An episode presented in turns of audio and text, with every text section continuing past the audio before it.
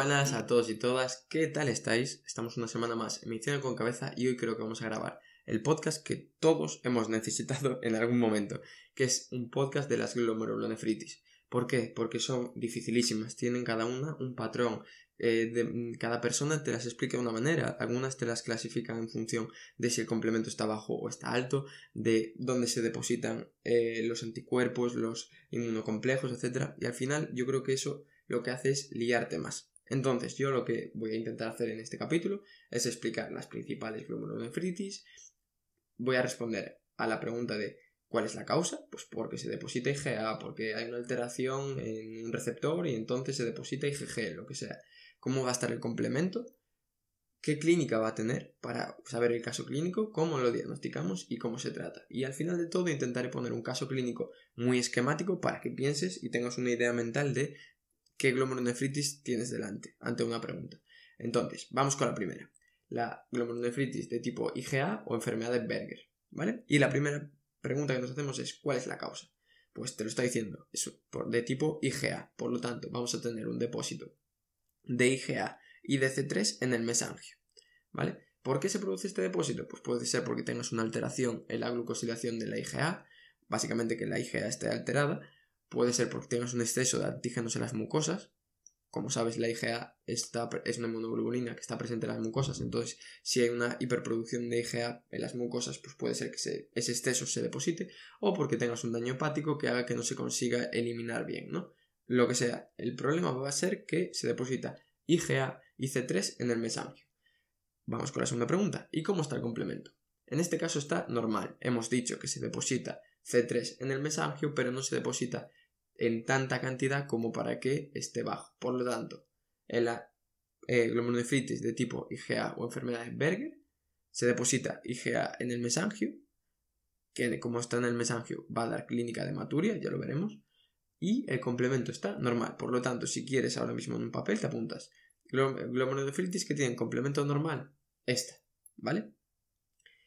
¿Qué clínica va a tener? Pues vamos a tener una hematuria en una persona joven. Por ejemplo, tú, yo, bueno, no sé qué edad tienes, pero yo tengo, voy a, tengo 24 años, pues una persona como yo que presenta episodios de hematuria y que suelen estar relacionados con infecciones de vías respiratorias, ¿vale? Imagínate que yo tengo pues un gripazo, una faringitis y en ese momento, a los 2-3 días, debuto con hematuria. Pues ese caso clínico ya te tiene que sospechar de que sea este tipo de glomerulonefritis. Y en un 30% de los pacientes tienen hipertensión arterial. Cuarta pregunta, ¿cómo lo diagnosticamos? Pues habitualmente suele ser con la clínica. Te viene una persona que tiene episodios de faringitis y que con esos episodios tiene hematuria, pues sospechas que pueda ser este tipo de, de glomerulonefritis. En caso de que tenga, por ejemplo, una proteinuria que sea persistente en el tiempo, aunque creo que eso ya va inherente a la palabra persistente, pero bueno, que tenga insuficiencia renal o que la hipertensión arterial también sea mantenida, entonces ahí podríamos hacer una biopsia para ver si de verdad hay mucha IgA en el mesangio, ¿no? etc.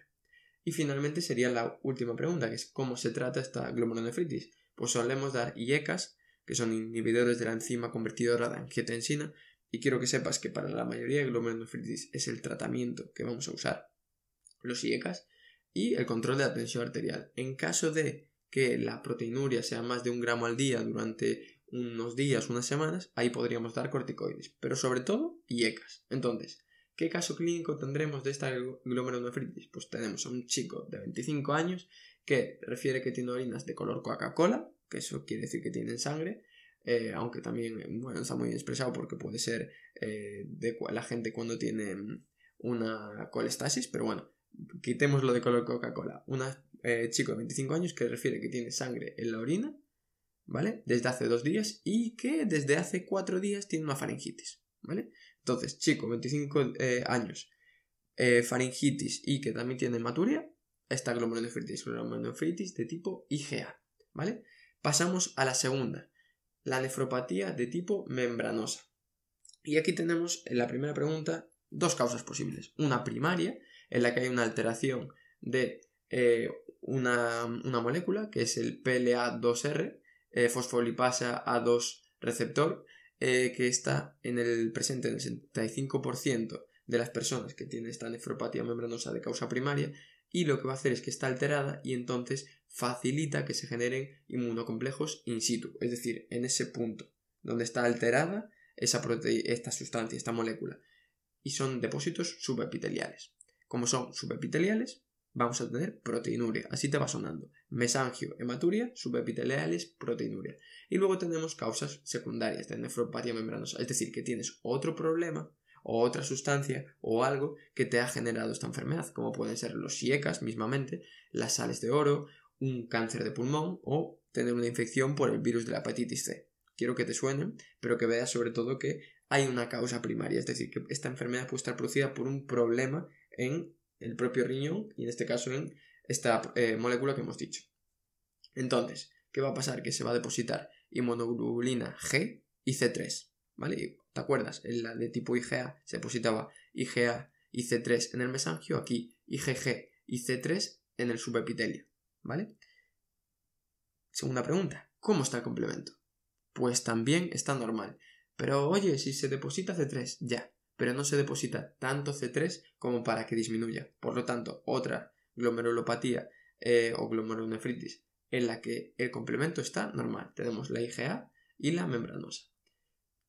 ¿Qué clínica vamos a tener? Pues vamos a tener un síndrome nefrótico. Es decir, vamos a tener una proteinuria muy elevada, más de 3,5 gramos por día, que esto va a implicar que vamos a tener hipoalbuminemia y que vamos a tener hipercolesterolemia. Y dirás, ¿y por qué sube el colesterol? Pues porque estás perdiendo proteínas. Y estas proteínas son las que se encargan de transportar el colesterol para eliminarlo. Si tú no puedes transportar el colesterol, este se acumula. Entonces, nefropatía membranosa, cuadro de síndrome nefrótico en adultos. ¿Vale? Algunos tienen microhematuria, pero quiero que te quedes con un síndrome nefrótico. Y es fundamental. Ante un síndrome nefrótico en una persona de 50 años, lo primero que tienes que sospechar es que pueda ser una membranosa, porque es la más prevalente con síndrome nefrótico en estas edades. Cuarta pregunta. ¿Cómo lo diagnosticamos? Pues aquí lo que se suele hacer es una biopsia y en la que se pueden ver eh, una, eh, hacemos también inmunofluorescencias para detectar pues, si hay GG, si hay GA, C3, etcétera, eso para todas y en la que podemos ver unos spikes, que son como unos salientes que aparecen en el subepitelio por el depósito de IgG y C3. Entonces, ¿qué vamos a tener? Un engrosamiento de la membrana basal, que se va a ver depositado IgG y C3, y se puede hacer pues, una cuantificación de este receptor que hemos dicho, el fosfolipasa A2 receptor, para ver si, si está bien, si está mal, si está alterado o no está alterado. También se puede hacer un TAC y una serología viral para descartar que tengas un tumor, un cáncer de pulmón y una hepatitis C, porque hemos dicho que eran casos secundarios, pero sobre todo el diagnóstico es clínico. Un síndrome nefrótico en una persona de 50 años, lo primero que piensas es una nefropatía membranosa. Descartas causas secundarias, por ejemplo el cáncer y la hepatitis C, y haces las pruebas para ver si tiene IgG y C3, como hemos dicho, en el subepitelio. Y finalmente pasamos a la última pregunta, que es ¿cómo se trata? Pues ya te lo he dicho, IECAS para tratar la proteinuria e intentar que esa proteinuria disminuya, porque el factor que más provoca que se empeore la enfermedad es la proteinuria. Cuanta más proteinuria, más rápido va a progresar la enfermedad y peor va a estar ese riñón. Entonces, si tú consigues frenar la proteinuria, ese riñón va a estar mejor. Caso clínico. Tenemos a José. José tiene 60 años y de repente tiene edemas con fobia, es decir, que dejas la huella al presionar con el dedo, orina espumosa y le ves luego en la analítica que tiene la albúmina muy bajita y que tiene una proteinuria mayor de 3,5 gramos. ¿Qué piensas? Nefropatía membranosa. Correcto.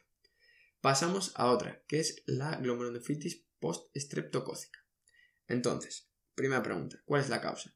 Pues depende del tiempo, suele estar relacionado con una infección por estreptococo. Entonces, tú tienes una infección por estreptococo y al cabo de unas semanas tienes esta glomerulonefritis. Si tú tienes una faringitis suele ser al cabo de una a tres semanas la glomerulonefritis. Si tú tienes una eh, infección cutánea, como puede ser un impético, tarda más, de tres a seis semanas. Eso es importante que lo sepas. Es decir, las infecciones cutáneas tardan más tiempo luego en producir una glomerulonefritis post-estreptocócica. ¿Qué vamos a tener? Pues un depósito de IgG y C3. ¿Y cómo va a estar el complemento en este caso? Va a estar bajo, porque sí que se va a depositar mucho C3 porque en este caso va, a estar relacionado con una infección, va a haber antígenos circulantes, etc. Va a estar bajo el C3. Importantísimo, apunta. Glomerulonefritis que cursa con C3 bajo la postestreptocócica.